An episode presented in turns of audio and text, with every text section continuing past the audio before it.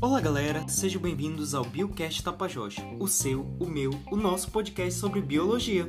Me chamo Marcelino e essas são minhas amigas Alice e Lari. Olá a todos, aqui é a Alice. Olá pessoal, aqui é a Larissa. E agora vamos apresentar a temporada Parada Viral, com três super episódios sobre o tema vírus, no seguinte contexto: biológico, médico e social. E nesse primeiro episódio, iremos abordar a parte biológica, como estrutura, composição, replicação, mutação e entre outras cositas mais, com o objetivo de ajudar você, você mesmo, estudante, sofrido interessado, gente como a gente a ficar por dentro do assunto e não vir a errar nenhuma questão desse tema em provas, simuladas ou no famoso Tranquilo Enem. Hã? Tranquilo? Tranquilo, Enem? De onde tu tiraste isso? tá bom, tá bom, exagerei. Bom, pessoal, vocês já devem ter ouvido falar sobre vírus ou cansados de ouvir sobre a Covid-19, o famoso coronavírus, pois esse assunto está presente em todos os cantos, seja no noticiário da internet, nos jornais, nas redes sociais, em uma notícia compartilhada pela tia no WhatsApp, numa conversa das vizinhas fuxiqueiras da rua, enfim, em todos os cantos, assim como os vírus. Então, jovem, fique ligado, pois neste podcast nós iremos lhe contar algumas curiosidades sobre os vírus, como quem eles são, aonde eles vivem, como eles se reproduzem, isso e muito mais no seu, no nosso Parada Viral.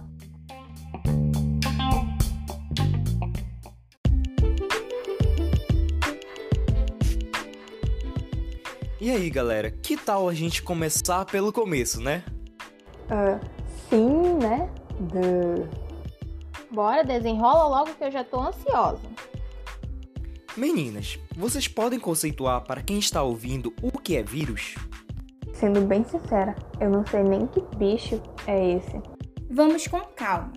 Primeiro que vírus não são bichos, são partículas que nem conseguimos ver a olho nu, somente com o microscópio eletrônico.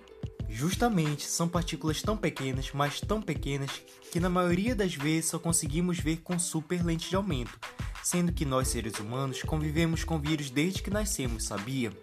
Já que vivemos cercados e rodeados por eles. Espera aí, então é como se nós vivêssemos em uma nuvem de vírus, é isso? Exatamente. Pessoal, pelo que eu saiba, os vírus causam doenças, né? E só nos fazem mal. Então, como é que a gente não vive doente o tempo todo, já que a gente vive, é, entre aspas, nessa nuvem de vírus?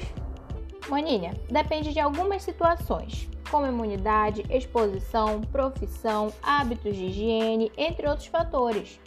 Como exemplo, a gente pode ter os profissionais da área da saúde, como médicos e enfermeiros, que são frequentemente expostos aos vírus respiratórios e a outros tipos de agentes infecciosos. E ainda digo mais, meninas. Além disso, os vírus podem ser utilizados para benefícios. Tem vírus que atuam no controle biológico, combatendo insetos e outros tipos de pragas. É, tem vírus que são utilizados para a produção de alimentos transgênicos. E também tem vírus que têm grandes contribuições para a engenharia genética e a produção de vacinas. Égua, bicho. Essas informações são muito importantes, porque, tipo, eu pensava que os vírus eram bichos malignos que viviam voando por aí e que só queriam matar a gente. Que coisa! Vocês que entendem melhor do assunto, vocês podem me esclarecer se algumas informações que eu recebi no WhatsApp são verdadeiras ou se tratam apenas de fake news? Pois a gente tem que tomar muito cuidado, né, com o que lê. Bastante, Alice. Conte para nós. A mensagem falava assim: escuta aí.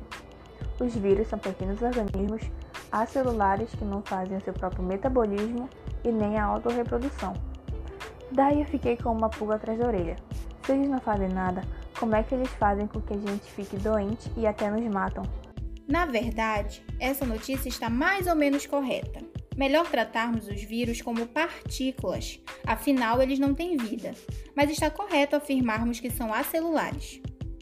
Anotem aí que essa palavra é chave acelulares, pois não possuem células. Dessa forma, precisam invadir células de organismos vivos, como plantas, bactérias, animais, fungos e nós, seres humanos, né?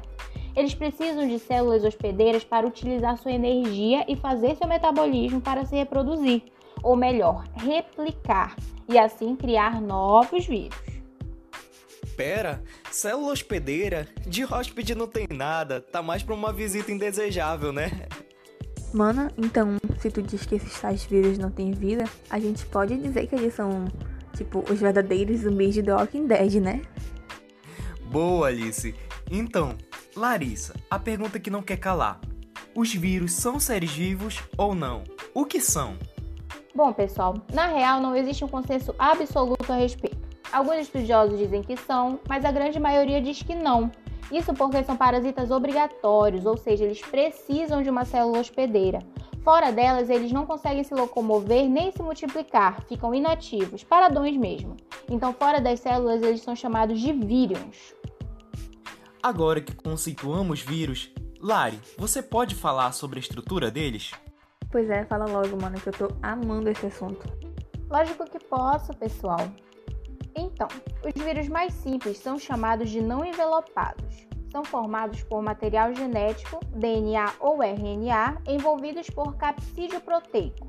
E alguns vírus possuem uma camada externa, feita a partir da membrana da célula hospedeira. Vamos chamar de vírus envelopado. Espera aí, CAPS, o quê? Não envelopado? Envelopado? O que é isso? Capsídeo, Alice, capsídeo. Sim, não é difícil de entender, vou lhe explicar melhor. Os vírus às vezes possuem um envelope, vamos chamá-lo de pacotinho. Esse pacotinho protege o capsídeo, vamos chamar o capsídeo de cápsula, para ficar melhor. Essa cápsula, por sua vez, irá proteger as fitinhas de material genético de DNA ou RNA. Sendo assim, essa cápsula terá a função de facilitar a proliferação, melhor, a replicação do vírus bem como reforçar a proteção das fitinhas que contém as instruções para criar mais pacotinhos iguais aos primeiros. Entenderam? Aham, uhum. então as fitinhas, né, que são o material genético dos vírus, são tão importantes, mas tipo tão importantes mesmo que elas são protegidas duas vezes por eles. Isso mesmo, Alice. Simplificando o que a Lari falou, os vírus envelopados possuem um envelope que protege o capsídeo, que por sua vez protege o material genético, contendo todas as informações para novos vírus, os vírus clones. Isso mesmo. Ah, lembrei. Vi também um site que o material genético ou é DNA ou é RNA. Nunca os dois, está correto? Na verdade, não, Márcio. Somente em casos raros, os vírus irão apresentar os dois materiais genéticos, DNA e RNA. Já se tem essa comprovação científica.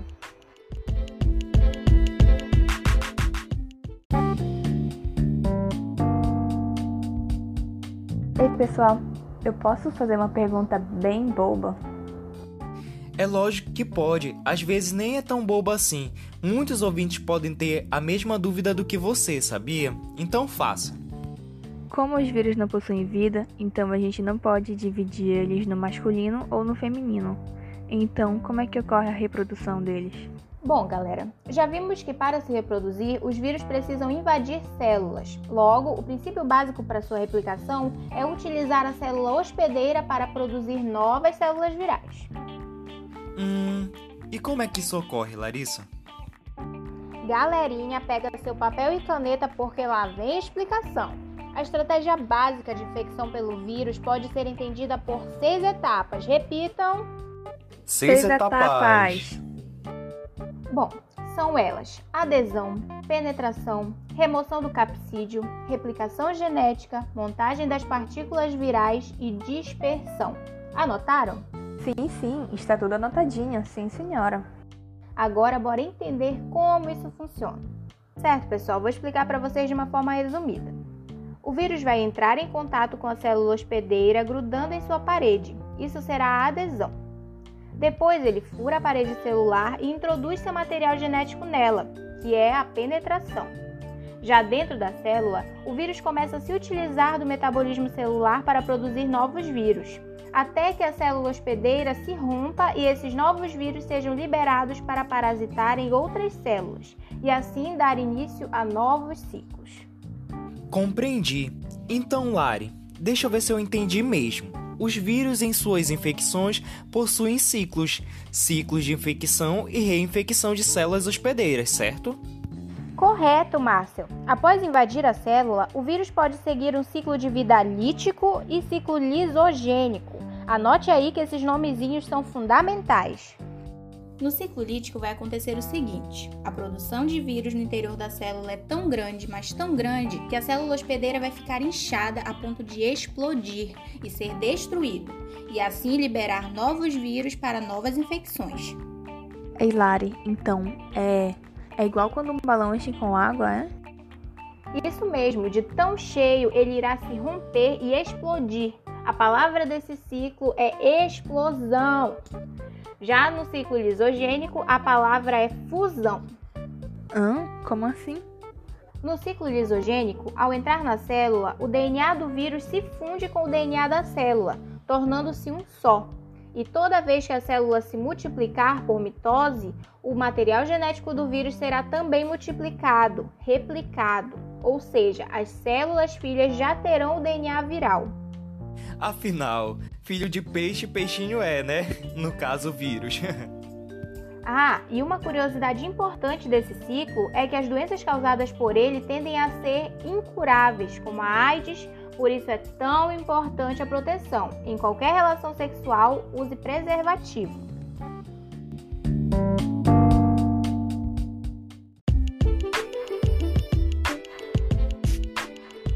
Estendendo um pouco o assunto, manas, vocês já ouviram no jornal sobre a nova variante? Ah, como é que eles dizem mesmo? A nova cepa do coronavírus, é isso?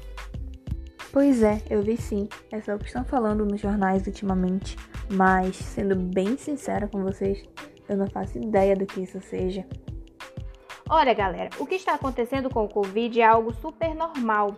Essa nova variante é só uma mutação que o vírus sofreu. Como assim é super normal? O que você quer dizer com isso? Maninhos, mutação é a coisa mais natural que existe. E elas são as principais fontes de variação genética. Isso faz, por exemplo, com que ninguém seja igual a ninguém. Mano, a mutação me lembra logo algo ruim, sabe? Mas é tão ruim assim? Nem sempre, manos. Acompanhe aqui. Vamos por parte. A mutação é uma alteração permanente no material genético. Isso pode ocorrer durante a divisão celular, Há alguns vírus que tendem a ter maiores chances de sofrerem mutações, mas não são muitos. Geralmente, os vírus com RNA são mais suscetíveis a mutações. Aí entra o caso da Covid, que é um vírus com material genético RNA, bem como o vírus da gripe. Por isso que devemos tomar vacinas todos os anos. Hum, algum fator induz a mutação ou é totalmente aleatório? Mano, quando está havendo a divisão celular, pode ser que ocorra alguns erros na replicação. Isso se deve ao fato que os mecanismos para divisão tendem a variar de acordo com o tipo de material. Se for RNA, o mecanismo será um e se for DNA, será outro. O DNA polimerase, que é o do DNA, tende a corrigir os erros ainda durante a replicação do DNA. Assim, as chances de mutações são menores. Ah, então eu acho que eu entendi. Elas vão meio que fazer uma revisão da tarefa antes de entregar para o professor. É isso que elas fazem mesmo? isso mesmo, Alice. Já os do RNA polimerase não corrigem os erros da replicação. Assim será maior a chance destas entregarem a tarefa, com mais erros.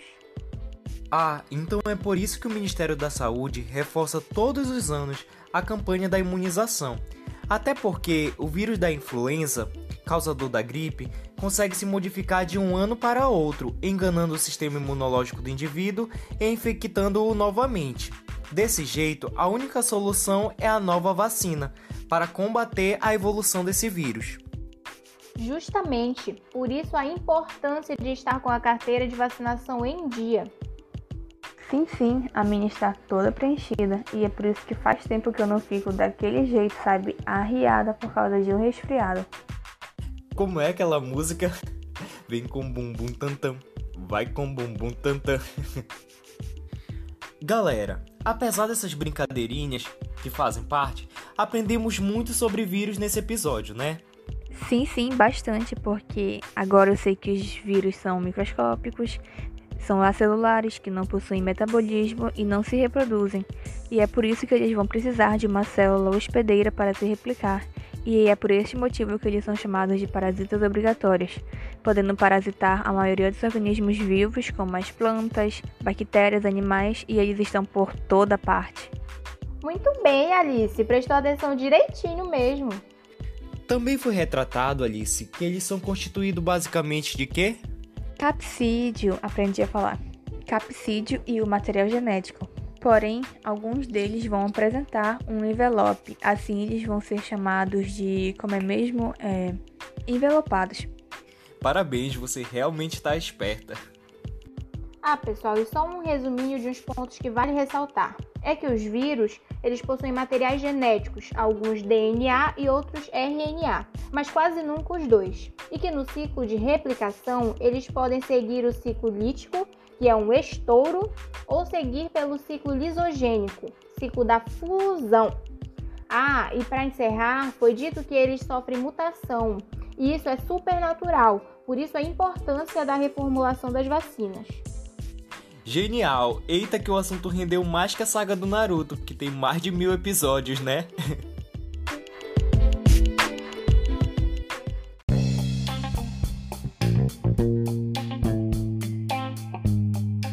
Bom, já que todo carnaval tem seu fim, obrigado Larissa, obrigado Alice, vocês foram nota 10. A contribuição de vocês foi excelente.